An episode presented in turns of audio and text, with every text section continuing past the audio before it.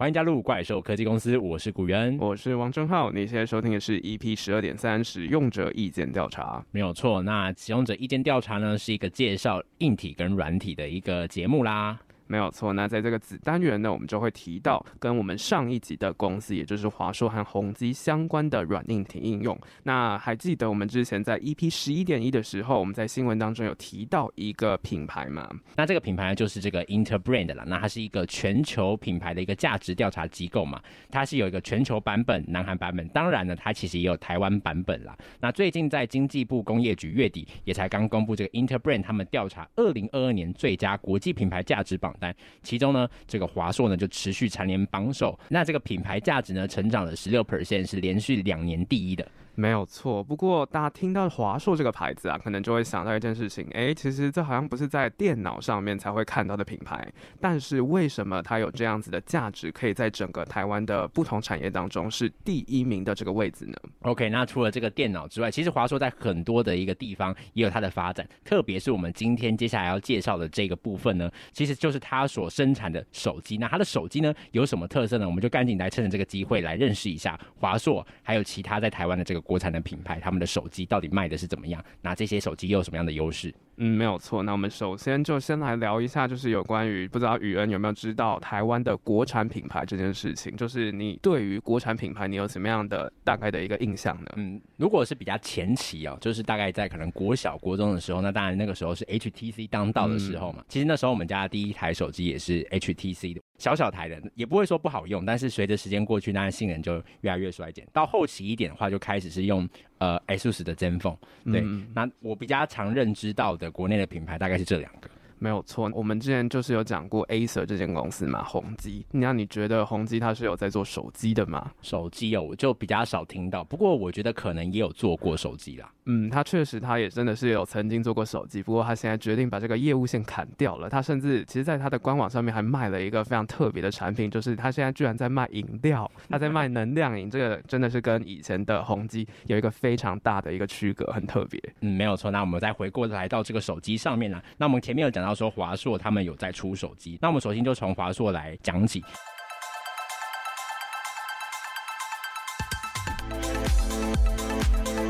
那华硕的智慧型手机产品线呢，主要是分成两款，分别是 ZenFone 跟它的子系列翻转镜头的机型是 ZenFone Flip。然后还有电竞级的手机，就是 ROG Phone，以及这个隐藏版的 Smartphone for Snapdragon Insiders。那其实这个就是一个和高通合作的五 G 手机，它主打就是这个毫米波联网服务，能够达到超过二点五 Gigabytes per second 的下载速度。不过呢，这个不是我们这集主要来讨论的一个范围啦。嗯，有兴趣的听众呢，你就可以去他们的官网看一下这个个比较特别的隐藏版的一个服务。那我们今天呢，主要就是针对他们有在卖给消费者的手机来探讨。那首先我们就先来讲一下 ZenFone。那这个 ZenFone 它的是一个主打的机型，它是算是一个最新的高阶组件去组成的一个手机的一个类型。那它就主打是说，哎，它的外观是非常的特别的。那用户呢，它是可以拍那种比较高画质的一种影像，而且它是可以非常顺畅的去运行它的相关的手机程式，又或者是游戏。那最新的 ZenFone 9呢，它是一个小尺寸的旗舰机，能够轻松用单手去做操作，拥有五点九寸一百二十赫兹挖孔的 AMOLED，也就是这个 OLED。荧幕分支的这个荧幕，那它的机背呢，选用的是砂岩纹路质感，具备 IP 六八防尘防水哦。嗯，那听到这里，你有没有发现有一个词蛮特别的，就是所谓的 IP？这个 IP 它代表的意思是什么？那所谓的 IP 呢，其实就是这个 International Protection Marking，就是所谓的国际防护等级认证。简单来说呢，IP 后面的两码数字，像是 IP 六七呀、IP 六八，其实都分别代表着不同的一个防护的一个条件。嗯、那第一个数字指的是这个防尘的一个系数，就是代表固体的一个。防护的能力。那第二个数字呢，就是防水系数，也就是代表这个防护液体的一个能力，用来表示产品防水液体进入的一个能力。所以正确来说，应该是防尘防水，不是防水防尘哦。嗯，就是如果你有时候在外面，别人在跟你讲说，哎，这个手机啊，它的防水程度跟它的防尘程度有多少，其实就指的就是这个 IP 的概念。那如果你是对于 Apple Watch 也是相当有程度，是想要去了解这一块的人，你就会发现是说 Apple Watch 它的一个防尘防水等级啊是 IP。X 七，那第一个数字是写 X，感觉诶好像有点特别哦。它这个 X 代表的是特别的那种意思嘛，就是它指的是说它是非常防尘的一个等级嘛。嗯，其实不是哦，这个 X 代表装置并没有设计防尘设计，等于说它没有任何阻挡灰尘进度的功能啦。没有错，所以如果你看到 X 的话，实际上它就是没有相当作用的一个意思啦。那我们回过头来讲，ZenFone 9呢，它的一个指纹辨识功能，它一样，它也是有做到指纹相关的一个服务。它做到的呢是跟电源键去结合，然后在晶片的部分，它搭载的是高通 S8 的 Generation One 的五 G 旗舰处理器。那其中它的电量呢是四千三百毫安培小时，待机时间是可以达到十四天的。那这个影片的连续播放呢，可以长达十八点五小时，网页连续浏览可以到十三个小时，并且支援三十瓦的快充。在相机方面呢，则是搭载了五千万画素的双镜头主相机，还有防手震的功能。所以无论是在动态拍照啊、录影或者是夜拍，都能够避免画面模糊或是出现残影，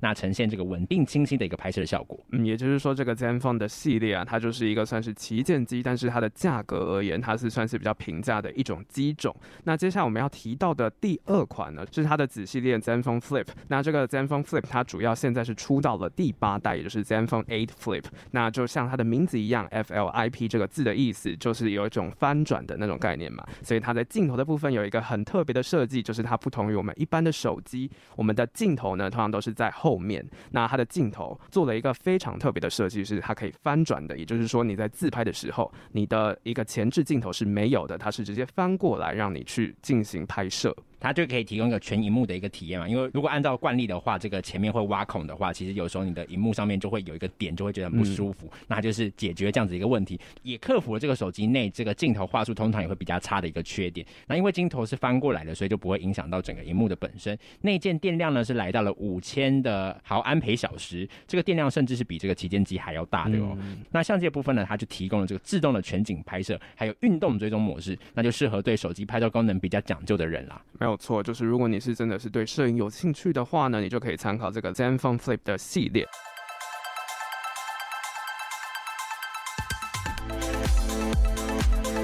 那至于最后一个呢，也就是 ASUS 它相当主打的一个系列，就是旗舰机。那这个旗舰机的名字叫做 ASUS ROG 系列。那这个是最贵的机型，不过就是因为它贵，所以它在整个性能啊是非常的一个先进的。那在整个的体验下来呢，就非常的适合在作为电竞方面使用。那到底在电竞的手机方面有什么样特别的地方呢？那它就是针对这个手游的重度玩家去重视他们这个沉浸式的娱乐体验，特别是这种横向的一个导向的设计，也就是说，它主要让你拿手机就是要横着拿，因为很多的游戏它们都是设计横幅的，特别是像是大家常玩的《传说对决》啊，或者大家常玩的吃鸡，其实都是用横着拿的，所以就是特别的注重在这个方面的设计，并且他们就配备这个独特的 Air Trigger，也就是所谓的超音波触控键，手机上会有两个具有超声波的可按压区域，让玩家可以用更舒适的握持方式，精准的去做操控啦。嗯，那这个 ROG 的整体的性能部分呢，它搭载的是一个特别调教过的一个高性能的处理器，它的主打部分呢，就是它是提供更强的效能。在最新一代的 ROG Phone 6，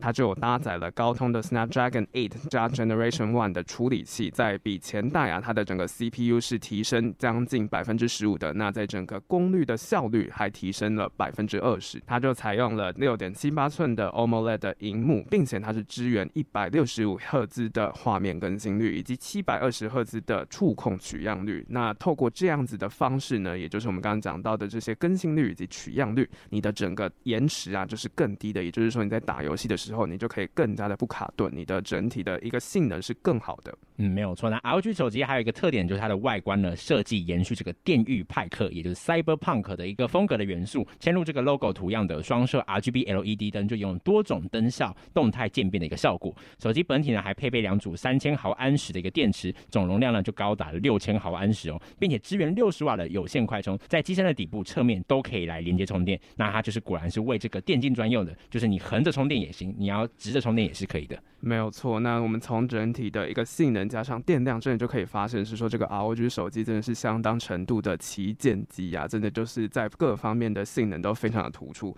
那在相机的部分呢，它还有后置五千万画素的三个镜头的主相机，那它支援的一个录影功能是有达到八 K 又或者是四 K 的。那它还有另外再去加强它的一个降噪技术，它的三麦克风采用的是 OZO 的降噪技术。那同时另外还有所谓的散热系统，因为要达到这么好的性能呢，相对来讲的话，它的整个处理器以及各种的功耗就更加的需要散热了。所以在这一块，它也有做一定程度的加强。没有错啦。那总的来说呢，ZenFone 其实主打这种性价比高的小台手机。那 ZenFone Flip 呢，它强在的是它的照相功能，而 ROG 则是电竞很强。那相对的，当然啦，在价钱上面也是会比较有感的。那讲到这里啊，不知道宇恩对于我们刚刚讲的这三个系列，你自己觉得你可能如果你会买 ASUS 的手机的话，你可能你会比较喜欢哪一款呢？嗯，我自己如果会买的话，应该会选中间这款 ZenFone Flip，因为我自己对于整个相机的一个呃要求是比较高。那再加上它其实这个前后翻转的一个镜头，它是有一点点像是那种云台的那种设计，嗯、所以其实你在拍一些像是比较宽的一个场景，或者是说你需要做一些运镜的时候，其实这个功能是还蛮好用的。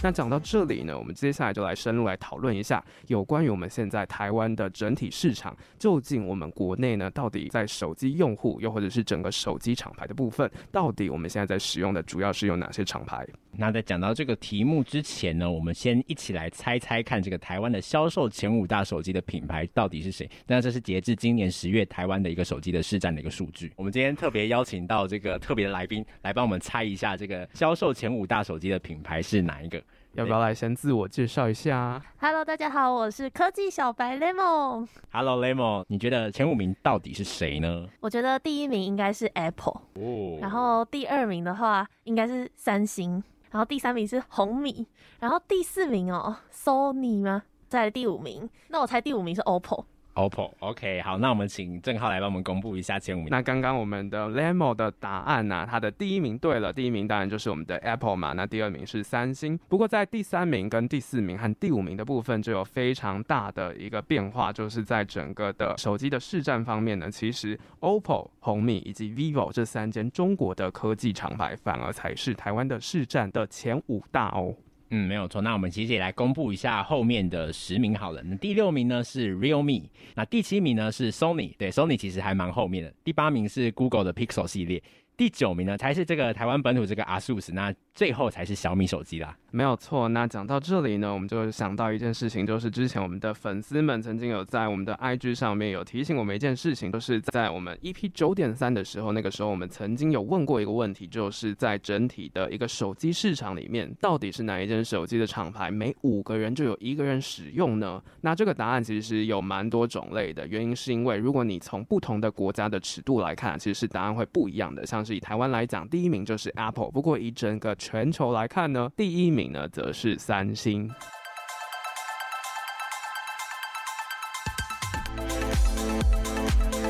没有错，那在知道这个台湾销售前五大手机品牌之后呢，我们也来进行一个思考啦。就是台湾作为全球科技产业链的一个重要的一环，那以晶圆代工模式在半导体产业维持一定的一个优势。不过台湾的智慧型手机这块一直都没有办法做到，那究竟是为什么？我们看到这个 ASUS 也只是排在这个第九名的位置。没有错，其实就整个品牌来讲，刚刚我们前面就有提到说，HTC 这个品牌本来是台湾一个非常骄傲的代表。那到现在为止呢，其实我们端得上台面的可能就只剩下 ASUS 跟 HTC 这两个品牌了。那在整体的一个产业上面呢，我们在手机这一块确实我们是没有办法做到像其他国际品牌是这么样的有影响力。那其中到底有什么样的原因呢？我们就来回顾一下我们整个科技成长的一个历史。那在台湾手机代工业的一个起落，其实跟这个南韩手机品牌三星、LG 的崛起是蛮有关系的。尽管这个 LG、Motorola 还有 Sony Ericsson 一样都退出了这个手机的市场了。嗯，现在其实主要。要一个强占市场的呢，主要是三星这间公司。那总的来讲啊，二零零六年的时候，Moto 和 Sony Ericsson 合并的整个全球市占其实是高达三成的。那这个时候，其实手机在台湾呢，出货量曾经是一个非常大的高峰期。在台湾呐、台湾的一个代工业务呢，占全球的手机整体出货量是来到十三 percent 的那个，曾经是台湾的一个高峰。不过在之后啊，Moto 和 Sony Ericsson 这两个手机品品牌，其实到后来呢，它的一个市占是落下来的。所以在后来，台湾的整个手机代工厂的订单呢，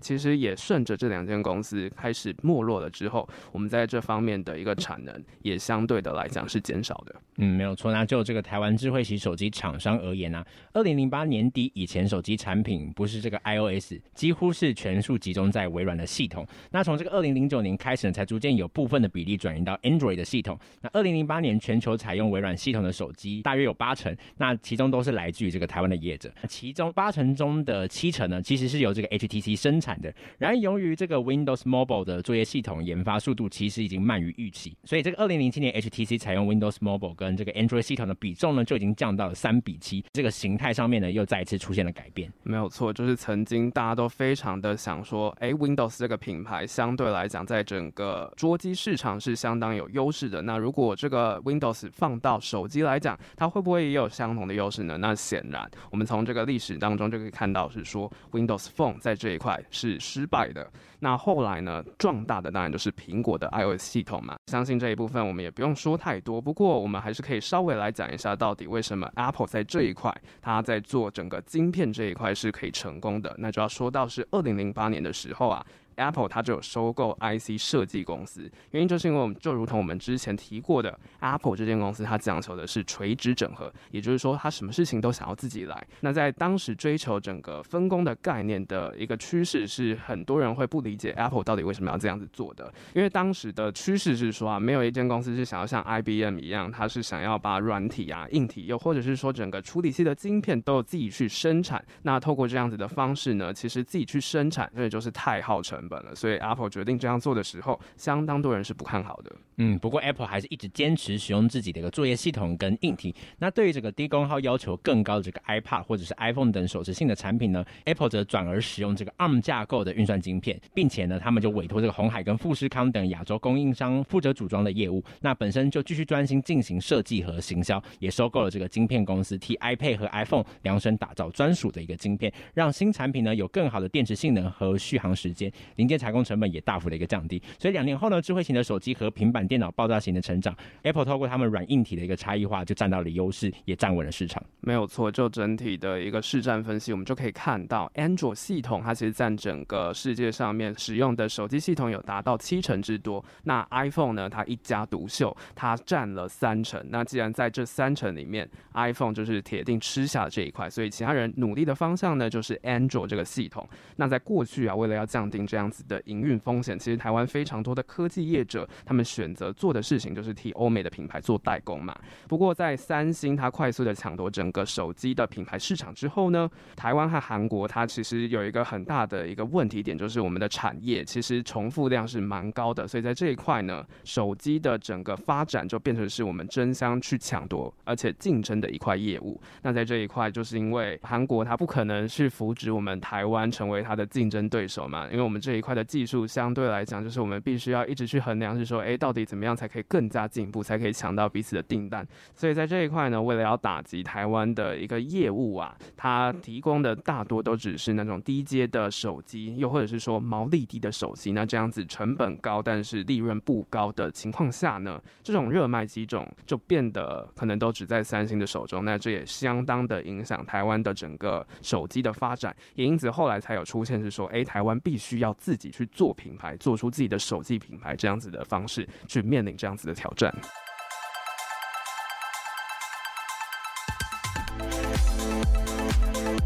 也因此啊，其实这个自家品牌呢，就是唯一解嘛。那更甚的就是这个宏达电 HTC 也曾经是这个台湾手机品牌的一个代表，也曾经是这个 Android 系统手机市占率第一名的一个手机大厂。不过这个好景不长啊，这个 HTC 呢就慢慢的从市占的排行榜上就退下来了。那大家应该会蛮好奇说，那现在 HTC 到底在做什么吧？嗯，那 HTC 呢，除了我们之前认识到的，它主要在做手机以外啊，它其实还有在发展一个方式，就是元宇宙相关的应用。也就是说，他做的呢是配合元宇宙相关的一个装置，像是他有做头盔，那甚至在手机这一部分呢，他做的是元宇宙的手机。嗯，那应该很多人就没有想到说，之前 HTC 不是把这个手机代工的部门卖给 Google 吗？但是它其实不是把整个手机部门都卖掉了，所以他们还是有继续在做手机，不过很多都找对岸的厂商去做 ODM 的生产。那今年其实就有推出最新的型号是 Design 的二十二 Pro，那是一款中阶的手机，除了有支援五 G 的连线，也内建六点六寸的荧幕，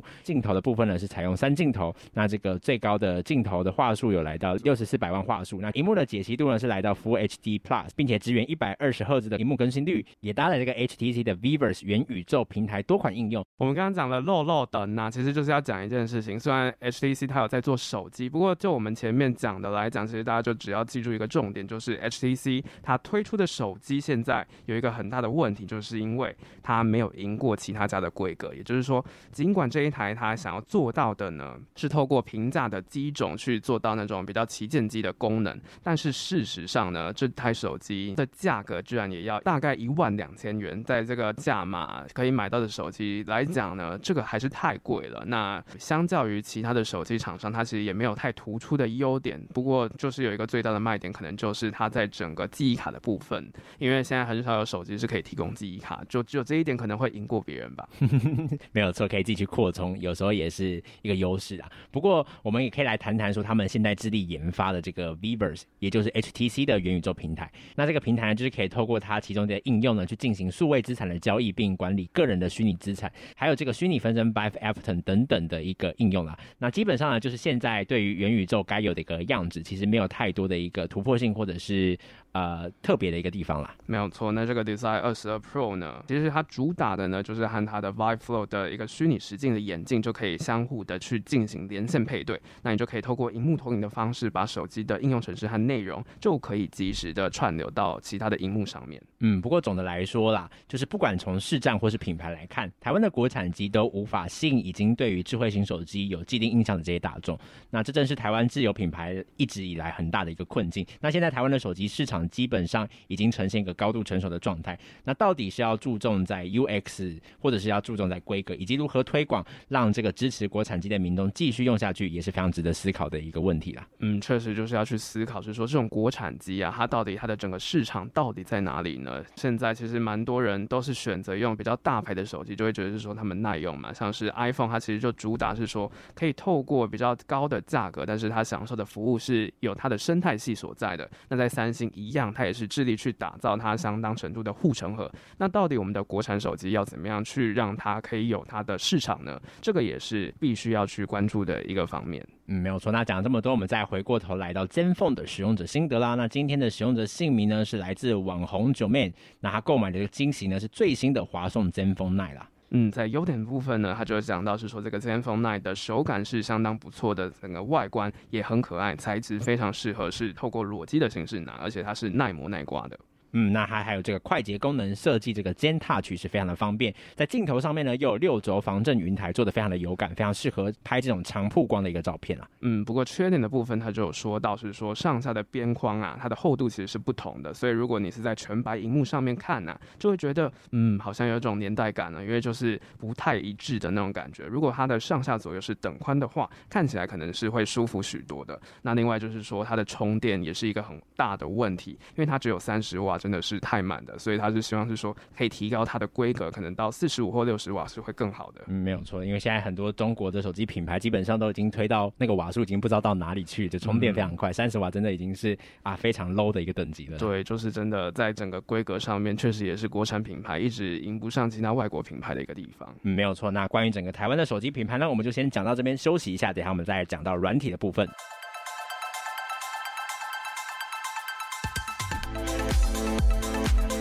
欢迎回到怪兽科技公司。那讲完了我们的硬体之后，接着我们要来介绍的是软体应用喽。那今天要讲到就是刚才讲到，在国产的电脑里面最常使用到的作业系统，也就是所谓的 Windows 啦。嗯，那现在的桌上型电脑和笔记型电脑，又或者是伺服器啊，其实它的主流系统有三个，分别是 Windows、Mac OS 和 Linux 嘛。那我们今天主要要介绍的呢是 Windows 的系统，那主要会 focus 在是它的最新的一个 Windows 十一这个作业系统。那这个 Windows 十一的正式版是在二零二一年十月发行的。那根据 Windows 官方的说法呢，他们说这个 Windows 十一有四大优势，第一个是易用性，再是生产性。接下来是安全性，最后是这个游戏拟真性。那其中就细项来看呢，Windows 跟 Windows 十呢又有十一大差异。那我们就挑几个大家可能比较有感觉的更新来讲。嗯，那首先在易用性的部分呢、主要可以分成两个。第一个是新的界面，那这次 UI 的更新是非常的多，它采用的是那种比较扁平化的设计，像是在 Logo 的部分其实就很明显，它从原本的那个梯形的样子变成正方形了。而且它把最典型的那个开始作业表的那个按钮啊，第一次从最左边整个平移到中间来看，有没有觉得有一种既视感啊？这个设计 到底是抄谁的呢？但是其实他们彼此之间还是有一点差异的啦。嗯，没有错。不过你还是可以透过设定把它移回去原本它在的那个位置啊。那除了在 UI 上，其实在 UX 上也有蛮多跟过去的不同之处。不过官方的说法是说，截取 Windows 十中最棒的元素并加以精进啦。那美其名说是简化，但事实上在操作中可能其实会比以前需要更多的步骤去完成哦。那在第二个功能呢，主要它的新功能就是靠近就唤醒，离开就锁定这个新功能。那这个功能我自己是觉得蛮酷的，原因就是因为它是靠蓝牙去监测你的位置，那靠近和离开看的是你的手机，也就是说，你如果你的手机离开了，它的荧幕就会自动帮你锁定。这点我觉得，嗯，算是一个蛮不错的一个应用，相信也很多人会使用到这个功能。嗯，不过它就是非常的吃这个蓝牙的精准度。那其他的这个易用性相关的，就是如果你把电脑连接到这个外接的荧幕呢，Windows 十一呢会记住在哪里使用哪些视窗，然后再回到电脑后重新去进行连接。嗯，那至于生产力的部分呢、除了有提供即时的辅助字幕，也就是说你可以用在像是 Microsoft 的 Teams 这个视讯软体当中，那你通话的内容啊就可以直接转成文字，又或者是自然的朗读程式，也就是它会把正式的文字转换成口语化的形式。诶，这个好像蛮不错的功能，我不知道实际上可能在整个 localization 的状态，它翻成中文不知道会变成什么样子。不过这个功能很不错以外，其实我觉得这次更新最吸引我的功能呢、其实是它的 Amazon App Store 的功能，也就是说，它不仅限在 Windows 的商店可以下载他们的一个程式，你可以在 Windows 十一上面执行更多它提供的应用程式，也就是说，Android 的 App 你在电脑上面是也可以使用的。那这个呢，或许是如果我真的是使用 Windows 系统的话，我会非常想要更新这一块的部分。不过我使用的是 Mac OS 嘛，所以在这一部分 iOS 是已经可以做到这样子的功能。嗯，没有错。那再来就是在安全性相关的功能是智慧型应用程式的控制，官方是说。系统只允许具有良好评价的应用程式才能进行安装。那毕竟 Windows 基本上是呃所有的一个病毒最常写的一个作业系统，就是它最容易被攻击的。嗯，那在游戏的部分呢，它有两项更新，分别是控制列以及 Auto HDR 的功能。那使用控制列的话，你就可以直接跳回之前玩的游戏，又或者是跳入其他的游戏。那 Auto HDR，它是可以去增加新的或者是旧款的游戏产生的色彩范围，那你就可以提高对于颜色的控制。那简单来讲，就是它对于整个游戏的易用性是有相当程度的增强的。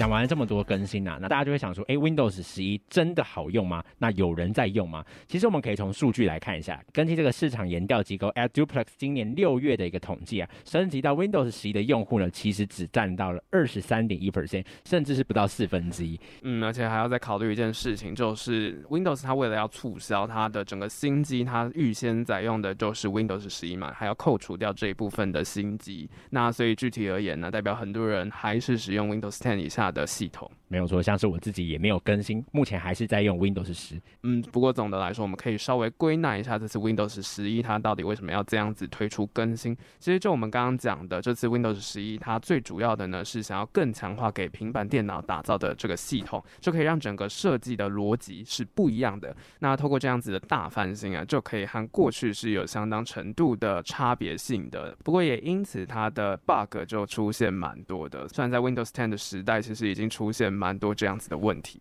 嗯，没有错。那在 Windows 十一上面呢，对于这个 CPU 记忆体资源消耗上，呃，目前观测下来是比 Windows 十要高一些。那所以如果要用这个 Windows 十一系统的话呢，其实在 CPU 跟记忆体的效能要求会更高。还有一个限制就是说，这个电脑的硬体呢就必须要支援这个 TPM 二点零。嗯，那我们就可以来了解一下什么是 TPM。其实这个 TPM 嘛，就是可信平台模组 （Trusted Platform Module）。那这是一项为安全密码设计的一个国际标准，就可以透过这样子的形式，让安全的硬体可以处理装置里面的加密金钥。因为我们很常在使用 Windows 的时候，就是必须要去授权嘛。那透过这样子的形式，就是可以提高那个授权的安全性。简单来讲，它就是一个可以提高安全性的晶片呐。嗯，没有错。那目前最新的版本就是 TPN 二点零啊，要能够用这个 Windows 十一啊，主要就是这个主机板要能够支援这个 TPN 二点零的晶片。因此啊，这个主机板如果过旧，也是没有办法使用 Windows 十一的哦。那旧的主机板多半其实都是没有晶圆这样子的一个晶片的。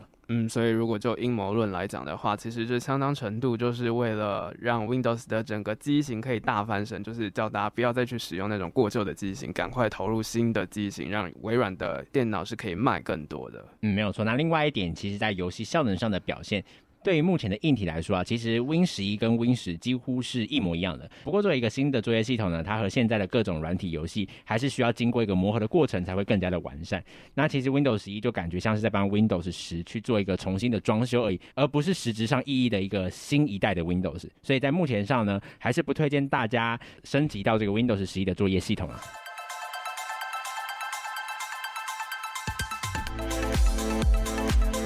那接下来我们再深入来讨论一下，说这个 Windows 这个系统啦。那其实当年微软啊曾经有说过啊，Windows 十将会是 Windows 的最后一代作业软体。不过呢，为什么十一跑出来了呢？嗯，这点确实是让蛮多人意外的一件事情。微软它之前就有把 Windows 十称作是最后一个版本的 Windows，原因就是因为它想要透过不断的更新迭代的方式，就去优化整个系统就好。那它是想要去把整个作业系统定位为持续更新的服务，所以所谓的 Windows 10是最后一代，其实它指的就是 WAS，也就是 Windows as a Service，Windows 即服务这样子的形式啦。嗯，那目前的 Windows 十呢，每半年进行一次大的功能更新，但是微软相关维护业务负责人 John Cable 就说啊，这个位置在 Windows 十使用者中并不是非常受到欢迎。虽然 Windows 每个月都会更新，但更重要的变化通常是一年两次。经过这种定期更新后啊，虽然微软的说法是说，哎，每次更新都有惊喜，但对用户来说，在实际的体验上，这些更新呢，其实他们是看不到也摸不着的。但是只要有更新出了什么 bug 啊，消费者就很明显有一些怨言啦。嗯，就是微软他们觉得是说那种好的功能，可能用户实际上用的可能就会觉得说那种体验并不是那么的好。然后还有一个我自己也是觉得蛮困扰的一点，就是我之前在使用 Windows 系统的时候，就会遇到那个相容性的问题。也就是说，那个现在的 Windows 它除了有那个设定的功能，它还有一种比较以前那种控制台的功能。其实它相当程度来讲，我们要去查找一些设定的时候，到底要去控制台找，还是就它的设定去就可以设定呢？其实，在整个一个呃作业系统迭代上面，它是有相当程度的问题的。嗯，也因此啊，微软就决定将这个 Windows 十一呢调整为这个一年一次的大版本更新。更新的时间呢是会在每年的下半年。那其中企业版每一个版本的维护时间呢是三十六个月，那其他的版本像家庭版或是专业版等呢，则是这个二十四个月。那升级程式修复每个月呢都会进行至少一次，那至多会到三次。使用者可以自行决定要不要来更新，是否暂停更新及更新哪一些内容。没有错。那 John Cable 他其实还有。暗示是说，Windows 十一它的生命周期其实是和 Windows 10非常类似的，也就是说，这个更新啊，它的整个迭代是会以十年为一个基准的，也就是说，Windows 十一它绝对不会是 Windows 系统的一个终结，它会是一个算是一个突破点吧。不过在之后啊，可能 Windows 十二都会推出也说不定了。没有错，那这个 Windows 推这个十一代对微软到底有什么好处吗？那微软后续的策略又会是什么呢？其实微软，我们之前在 EP 二点二的时候就有提过，它推动的是以云端优先为主的一个思维。那透过这样子的策略，再加上疫情期间大家都必须要在家上课上班嘛，所以很多人都会去买笔电来用。那这就凸显了作业系统这一块其实是相当重要的。也因此，原本微软它想要做的事情是，它就把 Microsoft 当成它的一个标志，而不是把 Windows 当成它最主要的核心业务。不过也看到这个趋势，它其实也把这一部分纳入它的主业务。那所以随着世界各地的人转用笔电或者是个人电脑在家上课工作，也让这个 Windows 的使用率就飙升了。那个人电脑的出货量在过去的一年呢，真的是激增的。即使这样子，PC 的成长是非常迅速的。不过在整个议题的讨论度上面呢、其实蛮常听到的反而是苹果。苹果又推出了什么样一个新的作业系统，又或者是苹果又推出了什么样的晶片？也就是说，整个焦点不在微软，所以在以前 Windows 10的时代，微软就意识到这一点，也因此他就觉得是。说在整个作业系统上面，它是必须要做出一点更新的。那其实苹果呢，就依靠它的 N 系列的一个处理器啊，不仅是让这个 Windows 的这个作业系统受到了打击，其实同时呢，它也让 Intel 的晶片呢也受到相当严重的一个冲击了。没有错，所以这次的 Windows 十一，它相当程度的是希望透过这样子的方式去吸引使用者。那同时，他们自家也有在做 Surface 相关的 Windows 的笔电系列嘛。透过这样子的方式呢，其实它就可以扩充 Surface 相关的应用，也就是在整个销量，它是可以更加的去刺激的。那还有一定程度呢，其实也是为了要修复过去 Windows 十的一个问题。但一样啊，其实还是有很多相容性相关的问题待解决。其实毕竟这种软体一出来，刚开始会有很多 bug，也是蛮正常的事情了。没有错，真的就是需要一定时间的一个更新迭代，才会达到更好的一个使用者体验。那讲到这里呢，我们其实刚刚主要 focus 的点都在 Windows 的系统。那不过，其实，在 Windows 的系统以外啊，其实还有比较新兴的一个竞争对手，那就是 Google 开发的作业系统 Chrome OS。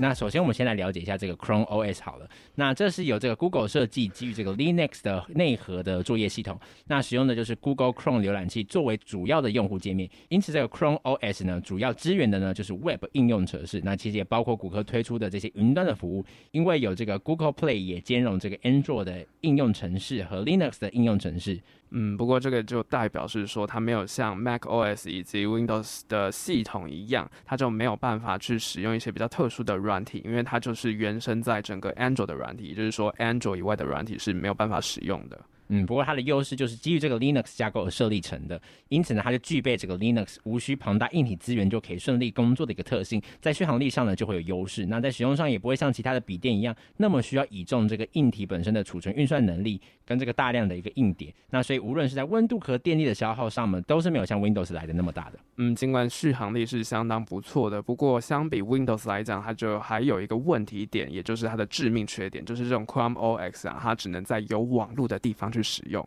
你可能会觉得是说，这种诶、网络其实现在是非常的普及，不是到处都有网络嘛？不过实际上我们可以去想一件事情，就是说，万一你真的到了一个没有网络的地方，其实这种作业系统没有办法启用的话，等于是说你整台电脑是没有办法使用的。其实这样子在网络稍微比较不普及，又或者是讯号不好的地方，这个会是一个很大的问题。嗯，没有错，传统笔电即使没有连接网络，你也是可以编辑文件、观看影片嘛。不过呢，有这样子的坏处，当然就有这样的好处，就是这样子 Chromebook 内建的机体是极小，所以在它的价格上面就可以压得比较。低，但是这个缺点呢，真的是有点鸡肋啦。你还是需要网络连接才能去做使用。真的，如果是我的话，我应该不会想要买。嗯，不过说实在的啊，这个价格还是非常多人去考量的一个点，也就是为什么 Chrome OS 它在这几年它的市占有稍微的攀升一点点的一个原因。那到底谁在使用这样子的 Chrome OS 呢？其实主要啊就是在美国的教育市场，其实蛮多人是 Chromebook 的需求者。那或者是说你身为父母啊，你不想要让小孩用比较贵的笔电的话，其实也蛮多人会使用他们的 Chromebook 的笔记型电脑的。另外呢，其实 Google 其实也蛮看好这个云端串流的游戏商机。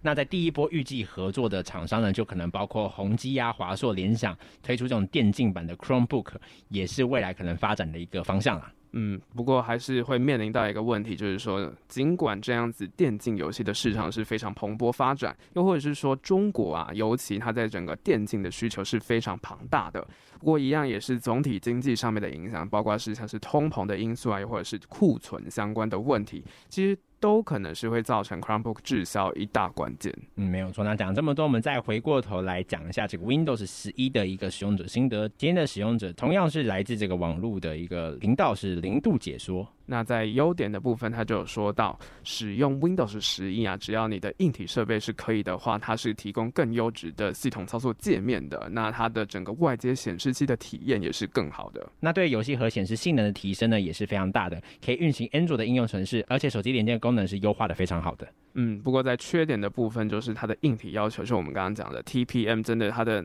整个安全性的要求是更高的。所以如果你是硬升级的话，你的整个系统流畅度是会更加打折扣的，尤其是在性能上面。如果你只是用旧的设备升到新的软体，其实这相当程度会造成很大的性能相关的影响。再来就是说，在操控方面跟过去的 Windows 10相比，其实有蛮大的改变。所以如果是旧的用户要来用新的这个 Windows 十一，可能会需要有这个适应的一个问题。再来就是说，在升级的话，你就必须要登录这个 Windows 账号，你还要去特别注册一个账号，有些人就会觉得很烦啦。嗯，这点算是蛮机车的一件事情，但是可能就是要比较 Apple 一样，Apple 就是透过它 iCloud 的方式，就是你买 Apple 的东西，你就是要绑定它的 iCloud，透过这样子的方式去巩固它的生态系。那相当程度来讲呢，Microsoft 它现在可能也是想要布局同样子的策略。嗯，没有错。那关于今天硬软体的介绍呢，我们就到这边。我是古元，我是王正浩，大家拜拜，拜拜。